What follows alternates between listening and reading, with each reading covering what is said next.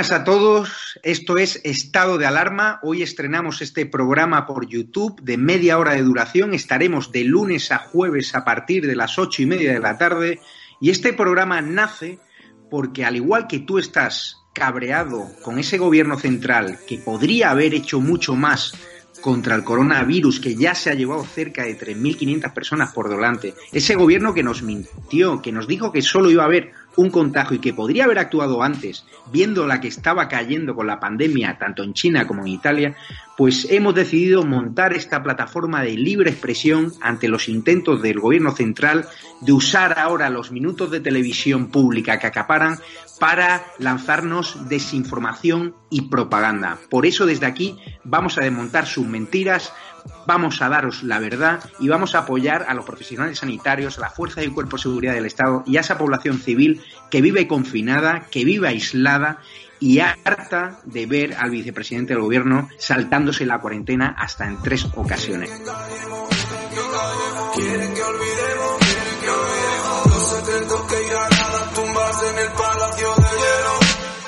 Muchas almas vuelan a diario, millones de velas en los santuarios, demasiadas cruces en el calendario, un país entero contra un adversario, hospitales con mares de voluntarios, todos los balcones llenos en mi barrio, aplausos que se escuchan hasta el planetario para ángeles vestidos de sanitarios.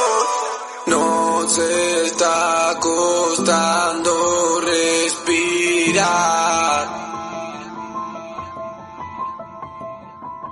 Nuestro mundo paró de girar. Ellos no nos cuentan la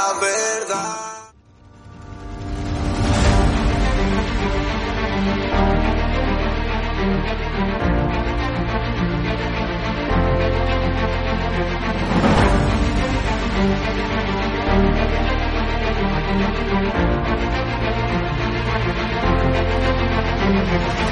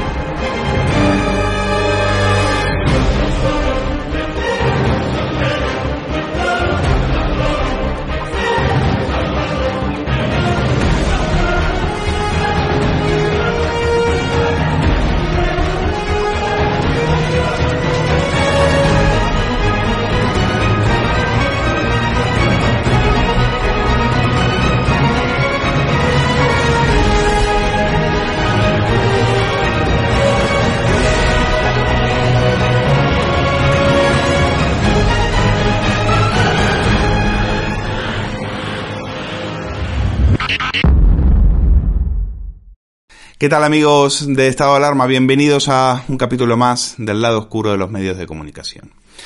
Bueno, vamos a hablar de un informe de la Universidad de Oxford en colaboración con la agencia Reuters y que llega a una conclusión que nosotros como españoles no nos debe que sorprender.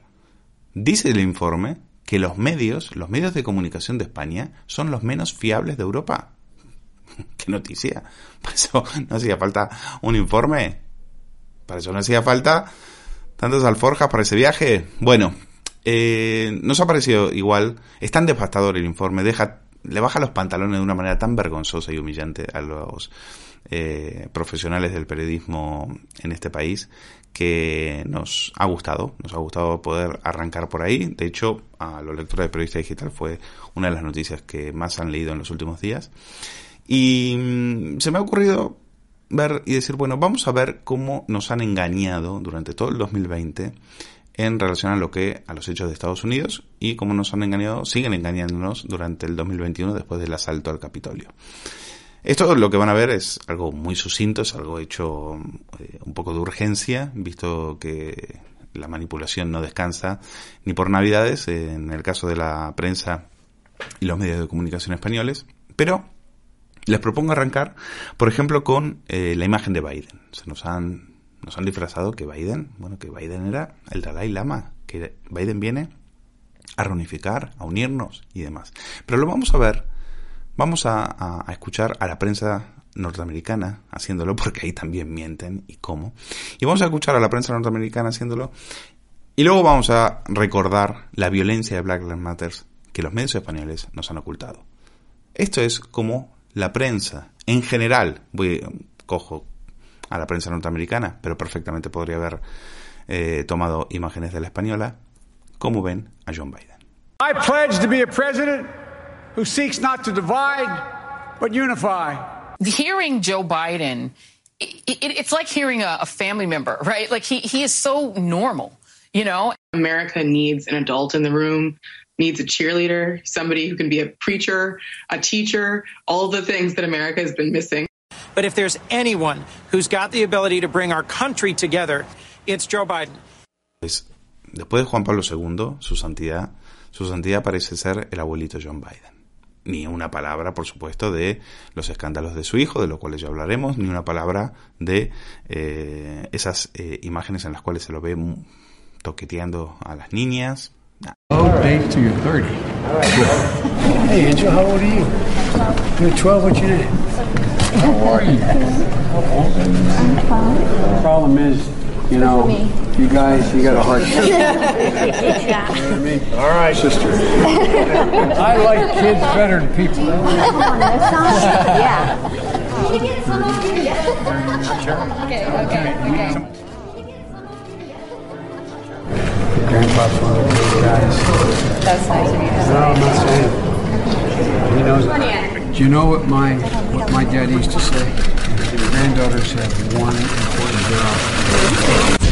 Eso no.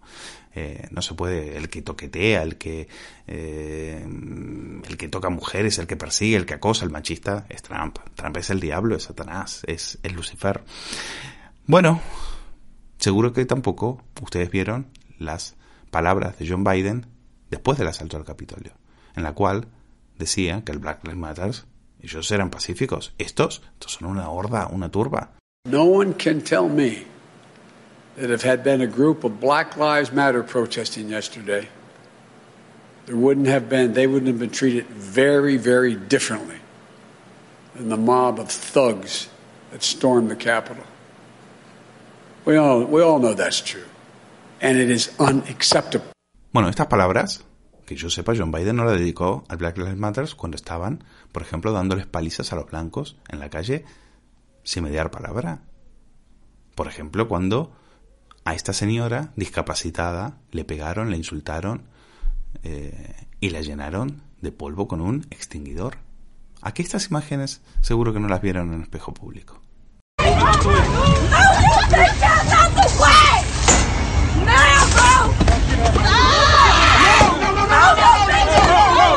No, no, no, we look, we look,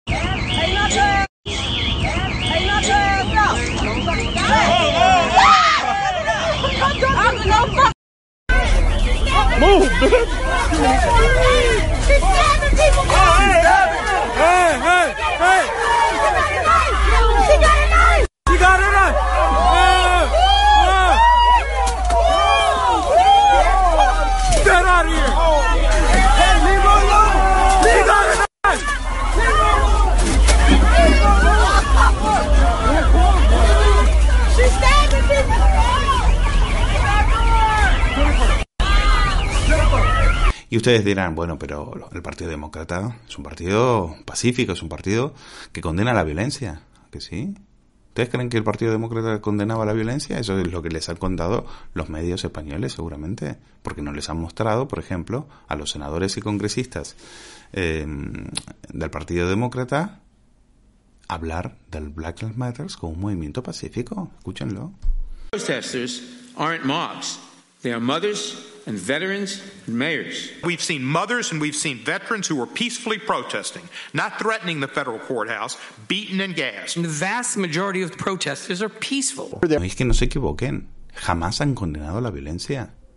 Al contrario, durante todo el 2020, el objetivo fue desestabilizar a Donald Trump, apadrinar, proteger el, incendi el, el- el incendiar las calles, el asaltarlas, el saqueo de tiendas.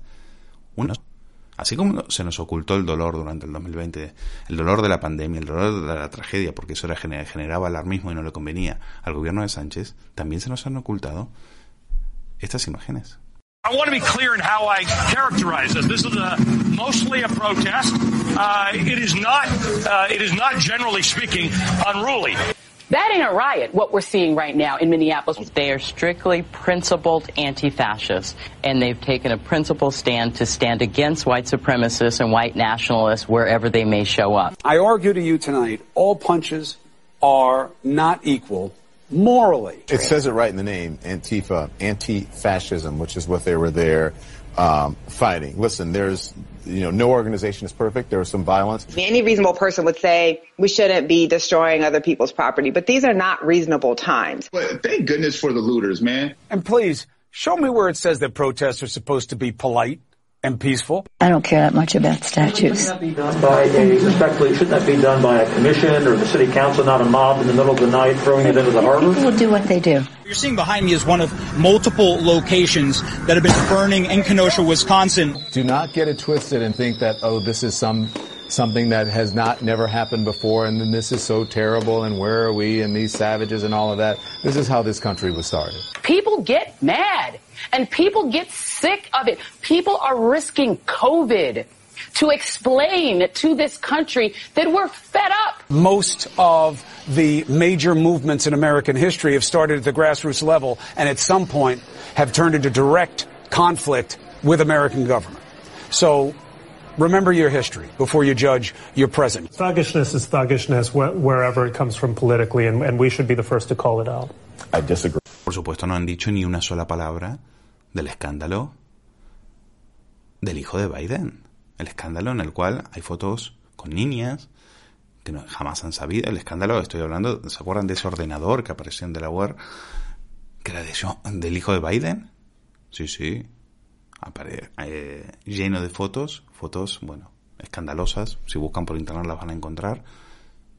Dan vergüenza, se lo ve en orgías, se lo ve con niñas, se los ve, eh, se, le, se lo ve tomando cocaína. Eh, este tío estaba en, una- en un consejo de administración de una energética muy importante ucraniana, ha recibido pagos por parte de ese, de ese país, han recibido pagos por parte de la dictadura china. ¿Recuerdan al chino hablando de cómo ellos presumen de tener gente en el Partido Demócrata? Claro.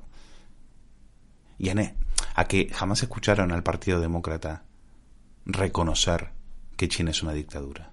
No lo contrario. Al contrario. El Partido Demócrata son títeres de la dictadura china. Vamos a decirlo bajito a ver si quizás nos escuchan en Google y por ahí nos cortan el canal. Pues ese es el escándalo que les, los medios españoles han ocultado sobre el hijo de Biden. Us never imagined it could happen in this country, and yet today it did happen. A major American newspaper published a story, apparently an entirely accurate story, about a presidential candidate. The tech monopolies that control American media feared this story might hurt that candidate, whom they favor. So, three weeks before a national election, they shut the whole thing down. They prevented the public from reading the news. They didn't apologize for doing this. They didn't bother to make up reasonable sounding justifications for it. They just did it, exactly as the Chinese government does.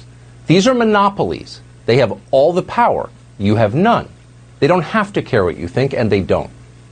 This was mass censorship on a scale that America has never experienced, not in 245 years. And it's a threat to all of us. Democracies only function when there is a free exchange of information between citizens. We no longer have that. This is a dark moment. Here are the details. This morning, the New York Post published a series of emails that describe Hunter Biden's lucrative relationship with a Ukrainian energy company called Burisma, and then describe how his father, then the Vice President of the United States, intervened to help his son peddle influence. Now, we've known the outlines of this story for quite some time, but these emails add damning detail. These emails came from a laptop, an Apple laptop, that was dropped off at a Delaware computer repair shop last year and then abandoned there. After a certain number of days with no payment, the shop's owner took legal possession of the laptop. He looked inside. There were tens of thousands of emails, including exchanges with representatives of foreign companies and foreign governments. The laptop apparently belonged to Hunter Biden. The shop owner was stunned by this, by the appearance of corruption, and he was afraid for his family. So late last year, he gave the laptop to the FBI. He kept a copy of the hard drive for himself. But he never heard back from the FBI. By May, he was anxious, so he made overtures to Senator Mike Lee's office and at least one conservative nonprofit. He emailed their websites, but no one responded. Finally, the man contacted Rudy Giuliani's office, and today's story is the result of that. Well, the tech monopolies instantly crushed it the moment it appeared. An executive at Facebook called Andy Stone, a former Democratic staffer, announced that his company would censor the New York Post story. As he put it, Facebook would be, quote, reducing its distribution on our platform. Twitter quickly followed suit by locking the New York Post's entire Twitter account. One of the biggest newspapers in the world banned from Twitter. Twitter then prevented its users from sharing the New York Post story, both privately and publicly. Those who tried to share it got this message, quote, your tweet couldn't be sent because this link has been identified by Twitter or our partners as being potentially harmful. Harmful? In a separate explanation, Twitter wrote this, quote, we don't permit the use of our services to directly distribute content obtained through hacking that contains private information, may put people in physical harm or danger, or contains trade secrets.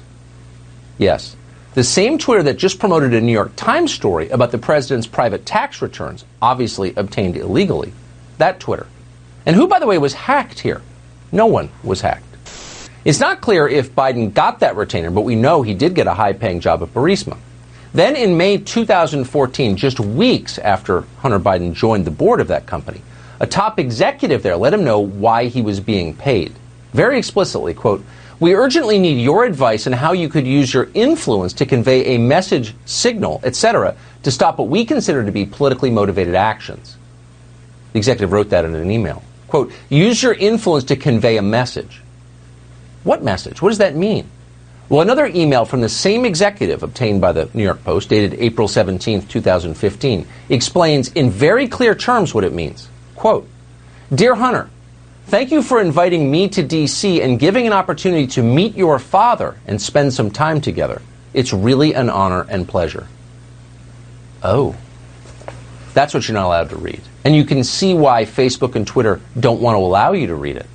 If Joe Biden met with Burisma executives at the request of his son for the profit of his own family, it becomes very clear that Joe Biden's previous denials were lies.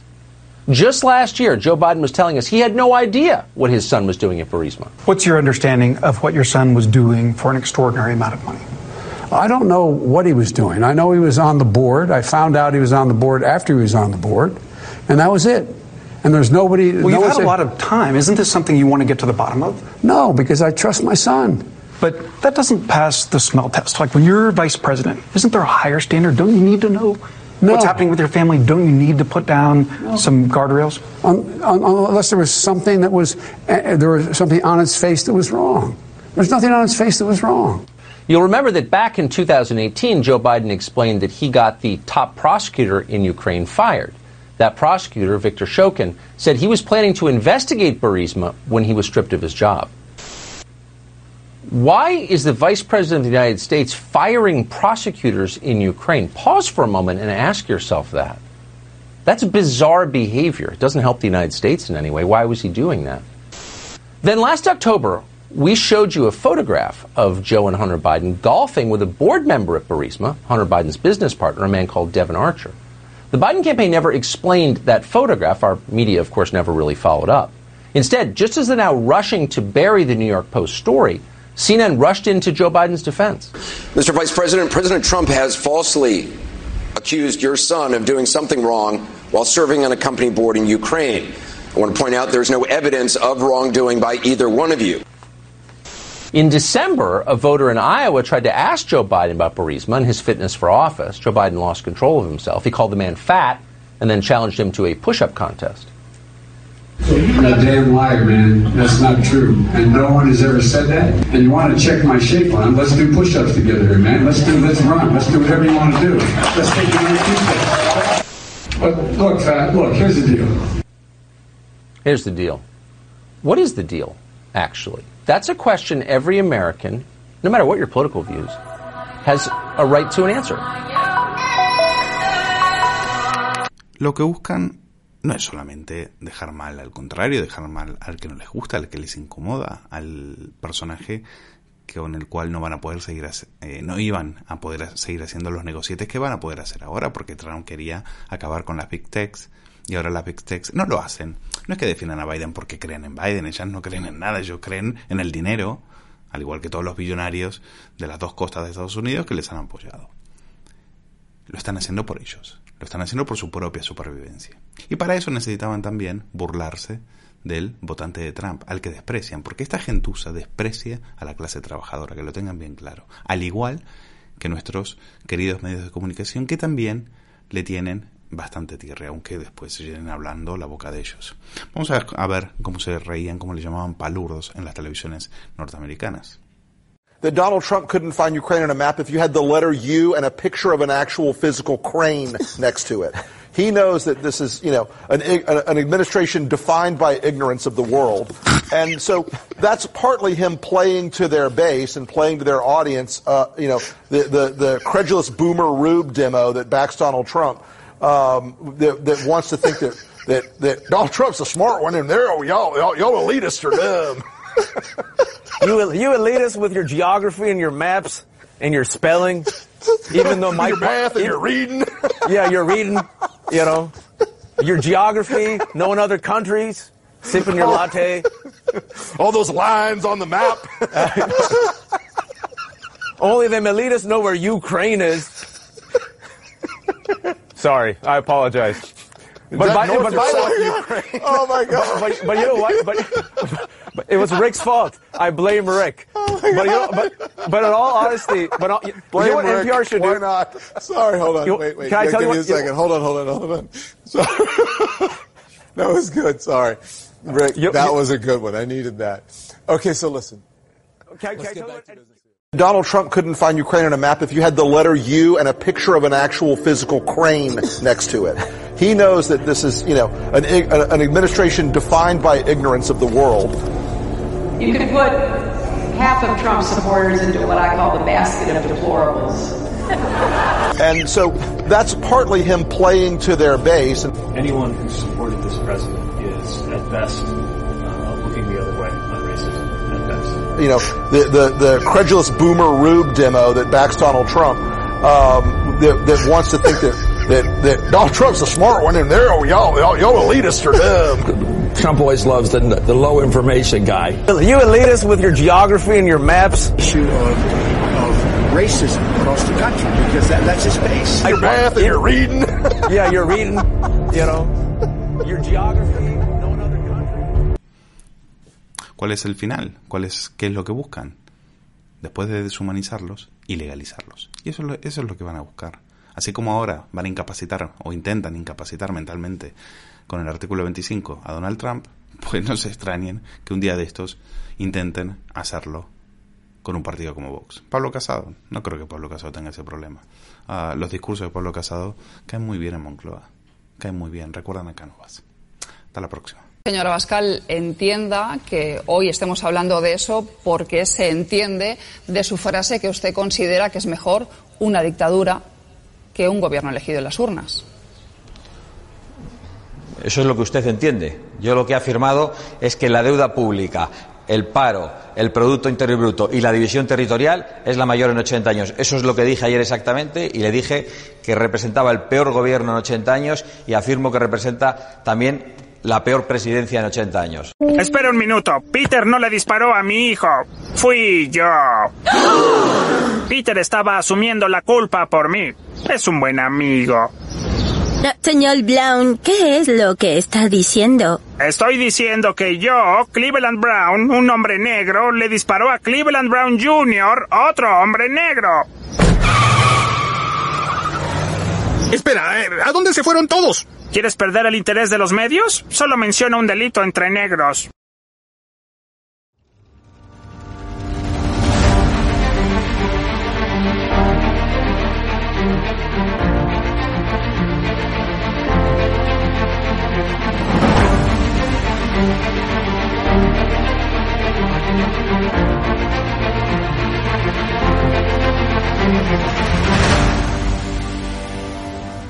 Hecho, hay un conocido periodista con un canal en YouTube que eh, los programas sobre Galapagar eran día sí, día también.